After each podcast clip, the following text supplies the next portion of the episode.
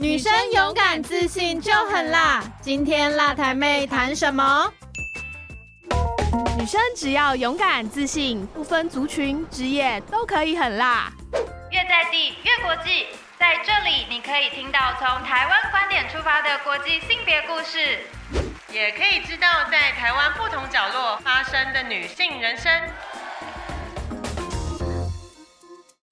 大家好，今天呢是由我父权基金会的专员云轩跟我的另外一位同仁新奇来跟大家分享。那先请新奇跟大家打个招呼吧。Hello，大家好，我是新奇。今天之所以找新奇来分享这一集 Podcast 呢，就是因为十二月初的时候，新奇其实有跑到加勒比海的一个海岛国家叫做圣克里斯多夫吉尼维斯出差，那他是受邀去担任讲者。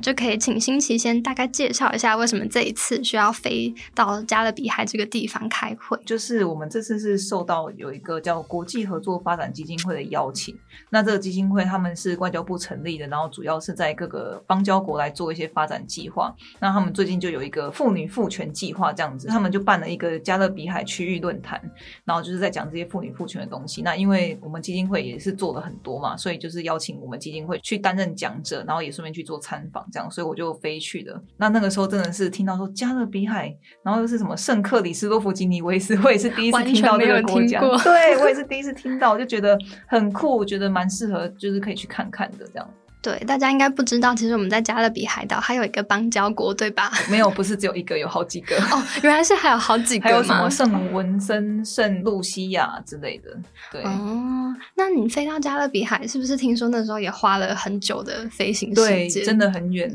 台湾要先到 L A，然后 L A 再飞五个多小时到迈阿密，然后。它其实离美国很近，所以迈阿密只要飞两个半小时就到圣克里斯多夫吉尼维斯了。然后这个国家其实有另外一个简称叫做 Saint Kitts and Nevis，我觉得比较简单，因为圣克里斯多夫吉尼维斯讲起来有点累。嗯，整个全名太长了，我们还是需要一些缩写。对，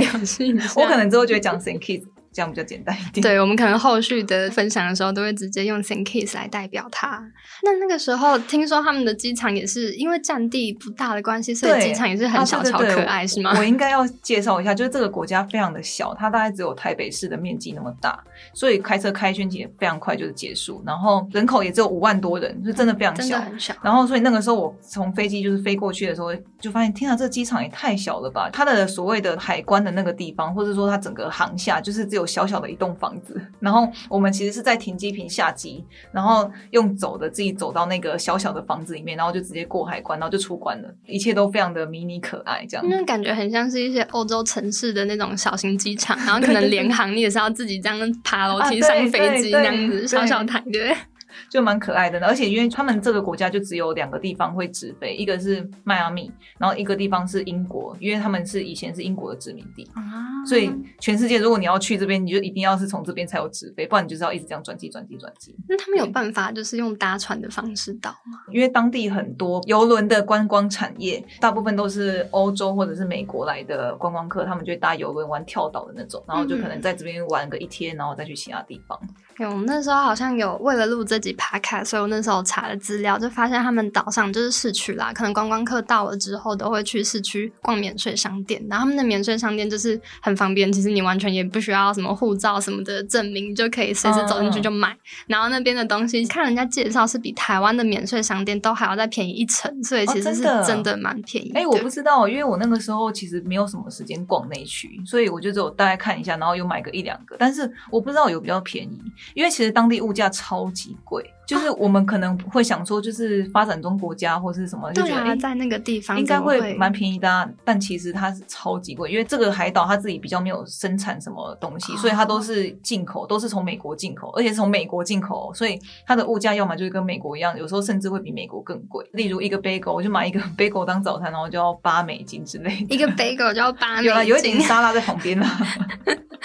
这个真的是这抢钱的价格哎。对，所以就是蛮有趣的，嗯。嗯，所以其实当地的物资真的也没有我们想象中那么便宜，尽管它是一个就是开发中的海岛国家。对对，那个时候去，因为是这次是受邀去论坛当讲者嘛，嗯那可不可以请新奇也在讲完一些观光的东西之后，嗯分享一下你这次去当讲者分享的内容有哪些？主要是因为这个计划是我们台湾办的嘛，所以就他们也很希望有台湾经验去分享。那所以他们就邀请我是来讲台湾怎么做妇女赋权计划的。那因为我们自己妇女权益促进发展基金会，我们就有做两项，特别是针对女性创业的计划，一个是针对原住民女性，一个是针对新住民女性。那所以我就做了个分享。原住民女性的这个是我们有一个叫做“原”的计划，那个“原”是一个女字旁在一个原住民的“原”。那那个时候其实是我们非常用心，就是深入到部落里面，然后协助这些有在经营手工艺工坊的这些妇女，协助他们怎么样可以。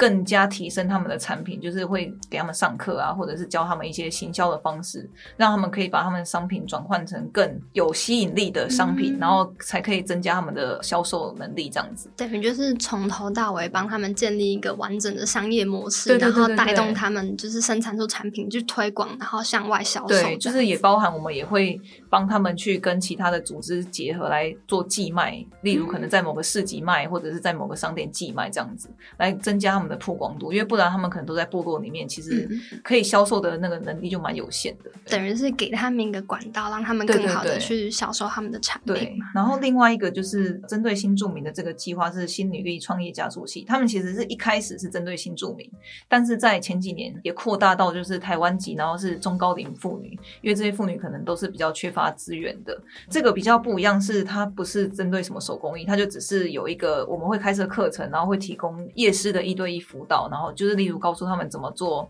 商业的规划，或者是怎么做创业可以更成功，类似这样。那这些结束之后就会有一个竞赛，那这个竞赛就是会提供不少的奖金来当做他们的创业基金，例如好像会有十名是有二十万，然后另外有十名是有十万的钱，算是蛮多的。那他们就是可以用这个来去做他们更多的创业的规划，这样子。嗯，像其实新奇他那个时候十二月出国的同一个时间呐、就是新女力加速器在台湾，我们自己有办一个等于是竞赛后的一个成果发表，就是邀请有得奖的新著名姐妹啊，可以跟大家来分享说他们整个创业的心路历程。那其实我看到一个比较特别的，就是说他除了是在用一个竞赛的形式去得到奖金之外啊，他其实是觉得说他有这个能力，那他就想要带领其他的新著名姐妹，等于是说统整大家的资源。那因为其实新住民姐妹可能就是来自中国啊、越南啊、菲律宾啊很多不同国家嘛，那她想到的方式就是说做一个异国料理的年菜的计划，等于是结嗯我听合说这个，对对对，她就是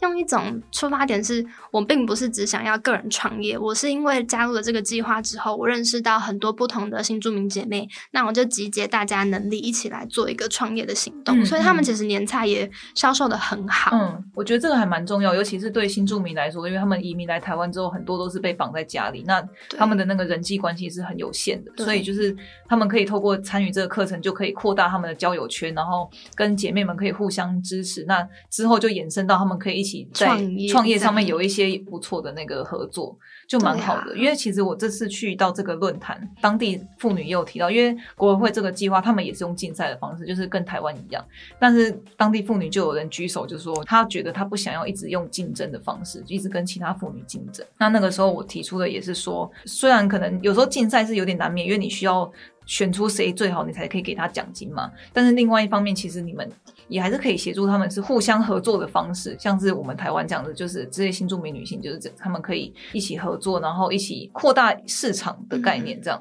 嗯，记得新奇之前好像也有分享到，就是其实他们国家也有提说，他们也是想要国家内部合作，然后去跟其他对这个，哎、哦，这个其实是另外一个讲者提到，他就回应这个妇女，就说、嗯。他觉得其实也可以做区域整合，就是因为毕竟整个加勒比海很多小国家，然后文化什么都类似的，那其实就是可以把市场扩大为整个加勒比海地区，而不是只有 Saint Kitts 这个小国家这样子。等于就是我们比较内部竞争，我们应该是要外部竞争 对或者跟内部合作，然后去跟外部竞对，争，或者跟全世界竞争之类的，这个很有趣。就是说到竞争，就是刚好因为我那次有去做参访，然后有参访到一位是这个计划的参与者，然后也有受到国会的协助。这样，那个妇女呢，她就有说到说，她如果拿到资金的话，她想要做的事是拓展海外市场，就是她非常有野心，她不是只是想要就是在在国内就好，他就觉得他要拓展到国外市场，跟国外竞争什么之类的。但，其实我觉得很多人应该都会觉得自己的产品其实是有那个竞争力的，不管是在国外 Saint Kiss 这个地方，或是在台湾，不管是原住民或新住民女性，她们要创业呀，要有自己的商业模式的时候，好像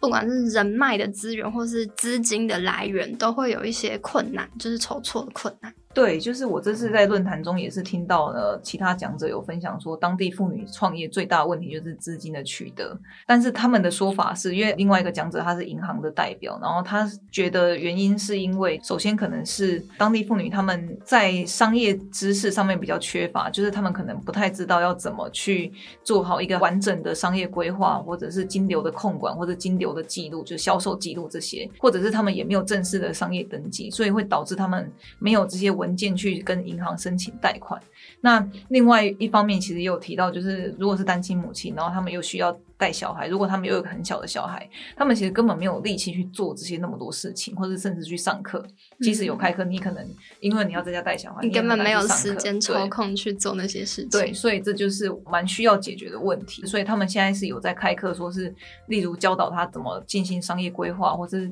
记录他的销售，或者是之类的这种。比较好奇的是，为什么当地啊会有就是女性，然后她是单亲家庭的状态，是很普遍的吗？这个还蛮特别的，因为这个国家是基督教国家，他们基督徒应该占了百分之九十吧。然后，可是我在论坛中却一直听到他们有在强调单亲妈妈的议题，就有说到说需要帮助单亲母亲，甚至有一个参与者，他就直接举手质疑那个银行的那个代表，就说他们觉得单亲母亲比较难申请到贷款的感觉是被歧视或什么的。那所以我就后来有去问到这个部分，那才知道说当地的单亲母亲情况真的非常的普遍，而且这不会是一个像台湾会觉得是个社会问题，那它源自于是因为有点悲伤的历史。这个国家以前其实是黑奴为主的国家，应该说殖民的对，因为应该说因为那个时候欧洲人进来当地，然后就杀光了这边所有的原住民，真的很可怜。当地甚至还有一个景点是最后一批原住民被屠杀完的地方，叫做 Blood River，就是血这样子血流成河。他们就是杀光当地原住民之后，引进了非洲来的黑奴来做殖民地，所以例如他们当地是种甘蔗、有糖厂。以前黑奴就其实没有什么婚姻自由嘛，因为他们可能即使你有相爱的人，或者你生了孩子，但是你们可能就被分配到不同的糖厂工作，然后就被拆散。所以他们从那个时候，他们都是很习惯，应该说或者是被迫啦，其实就不得已，就是你只能女生就只能自己带小孩、自己照顾，那就成为一个我觉得说文化有点悲伤，那就是成为一个他们社会的惯习。单亲妈妈其实很普遍，而且她其实我觉得不会是个不应该把它当成这个像台湾一样就觉得是个社会问题这样。就可能在台湾，我们都会觉得啊，一定是什么性别教育还是什么家庭对或者是未成年怀孕啊对未成年怀孕啊，都是。但是我觉得当地这好像就是一个当地的关系，只是我觉得真正的问题是出在说这些妈妈她们就是很缺乏资源，例如他们刚说的，就是如果他们要照顾小孩，他们没办法去工作，嗯然后或者是他们又要工作又要照顾小孩又要教育，其实那个压力是很大的。因为我去做其他参访，那有当地的工作人员有跟我说到，就是他觉得当地的这些妈妈们，他们都看起来压力很大，然后看起来很凶或者是什么的，那可能就是那个生活压力很大，那可能就是要兼好几份工作啊之类的。那或者是他们有说到他，他们觉得教育可能比较不足，因为他们可能根本就疏于管教小孩，因为他们需要去工作。就我觉得这部分反而才是比较需要去关注的，这样。可能因为从他们的历史文化脉络，然后延伸出就是单亲母亲是一件很普遍的社会现象嘛。那感觉这种时候好像除了政府去介入，可能像台湾近几年不是就是很常会讲到公共托育制度这一种的，嗯但就是当地感觉看起来好像目前还没有做到这种程度，对不对，就是有问了一下，但是好像听说公共托育没有很普遍，主要还是亲戚，例如自己的祖父母啊，嗯或者亲戚之间照顾，那也有私人托育这样子，就不像台湾还有做到那么好。其实当地连性教育都还很缺乏，性教育啊，或者是。例如我那个时候有顺便问的有没有家暴防治啊或什么，但其实都是蛮缺乏的，是蛮幸运的。他们现在九月才刚新政府上任，新政府其实很注重就是性别平等或者是这一整块的议题，然后也有说要帮助单亲妈妈，然后甚至他们现在有在设计新的课纲，要加强性教育或者是情感教育这一部分，这样。对啊，我觉得这种整个循序渐进，要慢慢建立出一些，不管是性教育也好啊，家庭防治暴力的观念也好，嗯或是公共托育，都是一个很漫漫长的过程。，对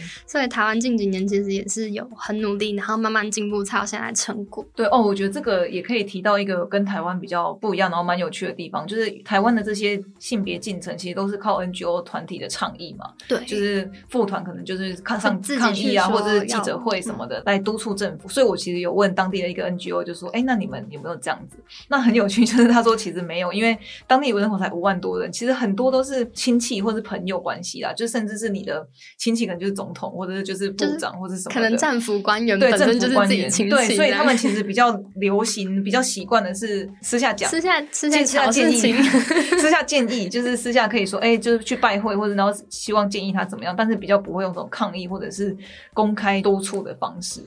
可能就是也还没有那一种文化习惯吧，然后也真的是因为地小人少，所以就是直用一个更直接的对对方式，对对我直接去跟谁谁谁我认识的对对对亲戚朋友啊，有在政府里面工作，对就直接建议了这样，嗯蛮有趣。的这个。所以当地的 NGO 可能就没有像台湾那么发达，很多倡议也都不是由 NGO 去带动的，这样。他们好像倡议没有到那么发达，然后嗯有听到说就是。他们的 NGO 其实能量也没有很多，然后是因为他们 NGO 不像台湾都是正式的立案，然后有正式的组织，有正式的员工，有可以付得起薪水，他们都是自工为主的，就是都是自工发起，然后所以他们只能用自己剩余的时间跟可能有一点钱才会可以出来做，所以他们的 NGO 能量真的蛮不足。那他就是跟我说这些的这个 NGO，他也是希望说政府可以应该要多金钱支持 NGO 的发展这样子。对，我觉得其实一个非官方组织的立场跟角度去做这些事情，还是有它的必要。嗯毕竟会比较贴近社会现实的样貌，然后有一些缺乏的东西，也才可以真的听到人民的声音，政府才有办法去督促跟改进。对，嗯，对啊。那除了这些论坛当中，还有没有观察到一些比较有趣啊，或是跟台湾的文化比较有差异性的东西？在这个论坛真的印象最深刻的就是当地的妇女，因为他们当地妇女尤其是这个计划的参与者，他们都有参加这个论坛。那他们真的是超级踊跃发言的，因为他们这是个非常正式的场合，是总理有出席，然后很多官员都有出席，他们甚至有邀请到加勒比海其他国家的官方代表出席的，所以这个在台湾就是你可以想象是非常正式，应该是很严外肃的交场合，合对所以这种场合，通常台湾人可能就都不太会，不可能讲话嘛，就是都很安静。很。害羞。对对，但是在当地就真的不一样，就是一到 Q&A 就超多人举手，超多人发言，然后都很有自己的想法跟主见。像是刚我说到那个妇女提到说，她不希望是竞争关系，或者是另外一个妇女就质疑银行说，就就是单亲妈妈就是可能被歧视，就他们真的提到很多意见，然后我觉得都很棒，跟台湾真的差蛮多，然后也蛮印象深刻。所以我反而听到很多资讯都是从这些妇女在当场发言听到的，就是例如他们也有说到，他们觉得。自己女性还是会不被看重，他们做的事情不被重视，所以他们觉得女性应该要自己更有自信，就是即使人家不理我们，我们也还是要很相信自己，然后对要很足够积极主动这样子，嗯对。那他们真的是自己 empower 的那个能力很强，对不需要别人 empower 他们，他们自己就可以就互相加油打气。但我不知道是不是因为有能量，是不，我不知道是不是因为他们就是已经是有参加过这些课程的了，有被某种程度 empower 过的女性。哦，本来就可能接受到资讯跟受到的一些协助嘛比比较多，多或者他们也比较懂得如何表达。对，或者是我猜有可能是因为就受美国文化影响，就是因为他们离美国只有两个多小时，所以他们其实当地几乎都是美国文化影响。那美国文化其实也是比较大家会勇于发言、表达意见嘛之类的，自主性比较，高一自主性比较高。对，嗯，很有意思。那还有没有什么就是在论坛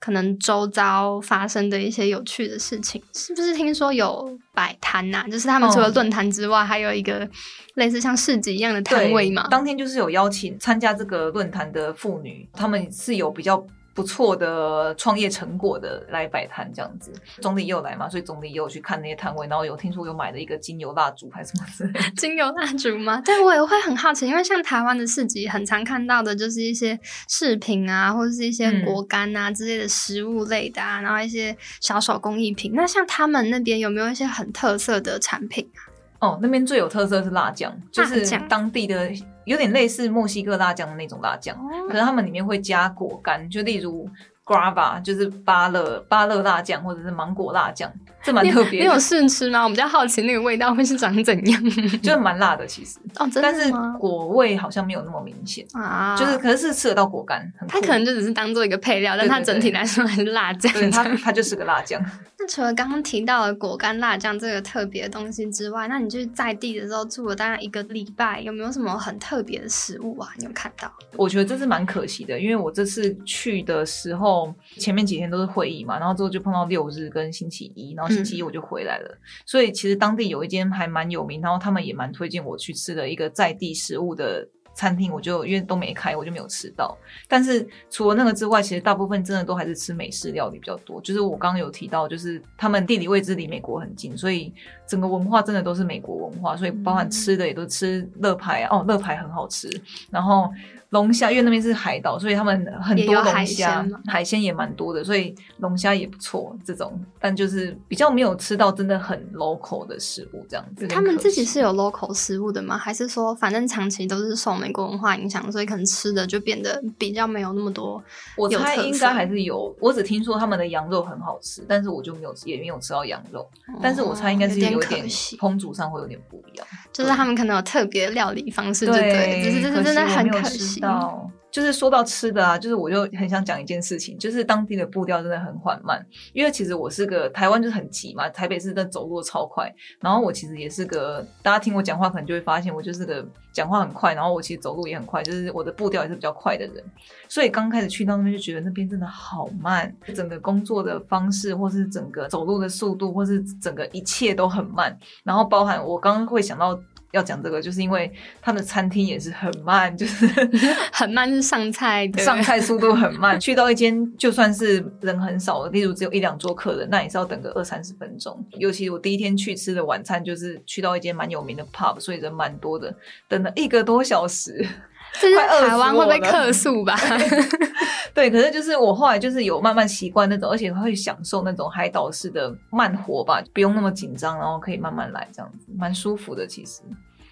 对，然后回来台湾就又继续加快脚步生活。我觉得真的是一个地方的气候会影响那个地方人的生活步调。我觉得像我们在城市里这样长大，然后生活的人，真的是有时候会需要去到那种海岛国家度假放松会需要放松一下。对呀、那这次参访观察到那么多东西，那是不是参访的一些行程其实也有带到当地历史文化的一些景点？你有没有几个比较印象深刻的可以跟大家分享一下？历史文化的话，是我们有去到一个，他们那边是一个传统的染布坊，染布就是妇女染布的那个，他们叫做 batik，就是会用应该是蜡染来做成蛮漂亮的布，有点不太知道怎么口头形容，就是蛮有当地特色的这样。那颜色是会很多一样，就是非常的缤纷哦，当地。妇女都喜欢穿很缤纷、色彩鲜艳的衣服，像是红色啊、橘色啊、黄色这种超级缤纷、很鲜艳对，然后那个染布就也都是会用很鲜艳的颜色去做。那我刚刚讲的是这个染布坊，它其实在整个一个庄园里面，它是一个流传蛮久的一个庄园，所以以前就是庄园主，然后有奴隶嘛这样子。那所以在当地有看到他们那边还有一个钟楼，那那个钟楼以前就是用来控制奴隶工作时间的，就是例如现在是休息时间、吃饭时间、下班时间这种这类的钟楼，其实说因为在殖民时代就到处都糖厂，所以非常多这种钟楼。那后来因为解放运动，所以后来就都把它打掉了。那这个钟楼是唯一还留存的，就是因为说这个庄园主其实对奴隶非常好，所以奴隶其实是不会很讨厌、不会很厌恶他这样子，所以就还有留着那个钟楼。那后来我查了一下资料，是说后来这个解放运动之后，这些奴隶们他们都是用成用一个学徒的形式继续留在庄园，可能工作几年，而且那个学徒制就是你是自己赚钱，你就不是他的奴隶，是有点类似工作这样子转换成这种形式。那所以就有看到那个钟楼，然后那个庄园非常的漂亮。它那个庄园应该是欧式风格的吧？毕竟那时候殖民，我觉得没有那么欧式诶、就是有融合了加勒比海自己的特色，就是蛮漂亮的。对，就是有一些比较是海岛风情的感觉。嗯，对，那这样真的是很特别的结合。对因为他想到庄园都会直觉联想到欧式的哦，就不是那种不是那种大庄园，对，它是小小小也是小小可爱。嗯，也是小小可爱，毕竟占地不大的关系，这样子。然后有另外看到一个比较是自然景点啊，就是因为它是在加勒比海，那它是加勒比海跟太平洋的交界，所以有一个叫做两洋交界的地方，就是你在那个山上，你是可以左边是太平洋，右边是加勒比海，然后太平洋是非常汹涌的，所以你会看到那个波浪非常的大，然后白色的那个浪这样子，然后加勒比海就非常的平静，所以那个整个拍起来非常的漂亮。嗯，这样真的很让人羡慕。喜欢海的人去到那边应该很开心，因为可以看到两种不一样的海景。因为我我就是个超喜欢看海的人，所以去那边非常的开心，因为它岛又很小，所以到处都可以看得到海，不管从哪一个角度看，你都有办法看得到。对，然后天气也非常的好。对啊，感觉那时候好像看你分享照片，几乎每一天都是大晴天。对，因为他们好像我猜可能是不像台湾那么多高山，他们的有山但是不高，所以可能云没办法那个吧累累积就没有办法所以他们都是下顶多是阵雨。那我刚好去那个时候也没有阵雨，就每天都是晴天，然后云很低，所以很漂亮。那刚刚听完新奇分享他这一次参加论坛啊，然后还有参访的一些经验。那其实我们本组业务本来就是比较多国际线的，就是可能比较多国际交流的这些东西。那上一集 podcast 就是星期也有分享到他去参加 APEC 的一些会议，那就不知道上次去参加 APEC 跟这一次你受邀当讲者，然后去当地分享台湾经验啊，这两种就是国际交流上有没有一些你观察到不一样的地方？我觉得首先最大的不同就是身份的不同。就是因为 APEC 那个我们是是我的主责的工作，然后我是有点是当幕僚性质，就是我需要，然后我是承办人，所以我需要忙很多事情，然后我需要带长官一起出国，然后准备会议资料啊这些，然后也是确实也是比较更正式的一个国际组织的会议，所以我就会很忙，那个出差就真的非常的忙碌，没有时间到处去看，然后到处去体验当地的文化，主要都是以参与会议为主，那可能每天都是在会议当中，都是关在那个就是 关在那个会议里场合里面，那那栋饭店里面这样子。但是这一次不一样，这这次我是受邀当讲者，所以我的任务其实就只是去当讲者嘛，就是去分享台湾的经验，然后他们会带我参访几个景点，所以我其实我是可以更有余裕，然后更客观的去。进入这个地方，然后去体验当地的文化，然后看到当地很多不同的事情，这样子可能也是因为性质啦，因为他们就是希望我去看当地的状况，然后给建议嘛。所以就是带我去不同的地方，然后我就会透过访问的方式啊，可能会访问例如 NGO 或者访问当地的政府官员，来了解这个国家，因为我对这个国家也是真的完全陌生，而且其实他们这个邀约蛮赶的，所以我在事前没有太多时间做很多功课，我真的就是去当地，然后不懂就一直问。问当地人，或者是问国合会他们的人这样子。但其实有时候你很无知的状态去到一个新的环境，就是更好的，你可以广泛的吸收各种新知识的时候，哦、对对就是一个很好的机会。就例如听听到单亲妈妈就会眼睛亮起来，嗯，这是怎么会这样呢之类的这种这是。一个 keyword，就是会想要 figure out 到底怎么会发生这样子的情况。对对，对啊，因为其实我蛮有趣，就是我的大学其实是念民族系的，然后民族系那个时候都有教田野调查什么，但是后来我就没有走那条路了，所以我就比较没有真的体验过，或者是没有真的实际做过这件事情。那我觉得这次的经验反而有点类似田野调查，就进入这个田野，然后就开始到处访问，然后到处了解。但是就很可惜啊，因为我在那边才待五天半吧，不到六天，所以就是当我开始熟悉这一切，然后开始有观察到一些东西的时候，我就得回来了。就是时间就没办法，就是限制了你继续发掘当地的一些特色的机会。对呀、最后呢，想要问新奇一个问题：如果说时间可以再拉长的话，有没有什么你原本想要做，但是因为时间限制，所以你没有办法做到的事情？这次因为时间限制之外，就是还包含因为遇到六日，所以真的可以看到的参访的单位或者是访谈的人没有很多，就是他们都六日就可能没办法约到人这样子。所以其实如果可以更长时间的话，是可以希望看到，例如可能访问更多参与这个计划的妇女，就是当地的妇女，或者是可以访问到更多当地的 NGO。我觉得这个会让我更了解当地的情况，因为刚刚说的很多，例如他们可能性教育缺乏，或者是单亲妈妈的问题，其实都是都是我问国会的同仁，或者是问这几个一两个 NGO 知道的，但是样本就比较少嘛，样本数资讯比较片面一点，对对，或者是他们政府官员有说到说资金缺乏，申请不到贷款的最大问题是因为什么什么什么，但是那个其实是政府官员的说法，而不是当地妇女她们自己觉得这样。例如当地妇女，她可能觉得是她是被歧视啊之类的。我会觉得说，如果可以有更多时间的话，会蛮希望可以听到更多他们当地自己的声音，然后也可以更了解每一个议题它深入的结构性因素，或者它真正的因素到底是什么。例如。创业很困难，它其实这个表面嘛，它可能有更深入的整个性别结构的问题。哦，但这也我也想到一个，就是当地其实真的很缺乏性别统计数据，这个其实是整个全世界都蛮现在蛮在推说，就是应该要做性别统计数据，因为你从统计才可以看到。哪边是缺乏的？例如女性的劳动参与率啊，或者是女性的生育状况等等的就很多，但是他们当地几乎没有这类资料，完全查不到。完全连国际组织在他们可能国际上都会有一些评比或者一些指标嘛，例如性别不平等指标，台湾是很前面的。很前面的意思不是说最不平等，是指平等的 level 很高，但是他们也没有在这个评比上面，就是很多资料都没有。然后我想要找劳参率也找不到，这也是会受限，就是会限制我们。去理解这个国家性别状况的原因，这样子，所以我会想要有机会的话，其实是希望可以看到更多。除了可以去观察当地，然后给予一些反馈跟建议之外，真的也很有助于我们去拓展一些视野。那可能也可以重新再带回到台湾国内。那就是相对来说，我们也可以提供一些帮助，然后运用回我们台湾自己本身。对，我觉得做国际比较真的蛮有趣的，就是看到不同的国家哪些是相似的，哪些是不同的。像刚刚说到那个托育问题，其实这是全世界共同共同，就是所有国家的女性都会因为带小孩问题，然后影响他们的经济参与，但是可能就会有些不同的地方，这样子。就蛮有趣的，对呀。那今天这一集的节目就先到这边。那未来有机会的话，也会有我们再继续跟大家分享我们的国际交流经验。那今天就谢谢大家收听，谢谢谢谢大家。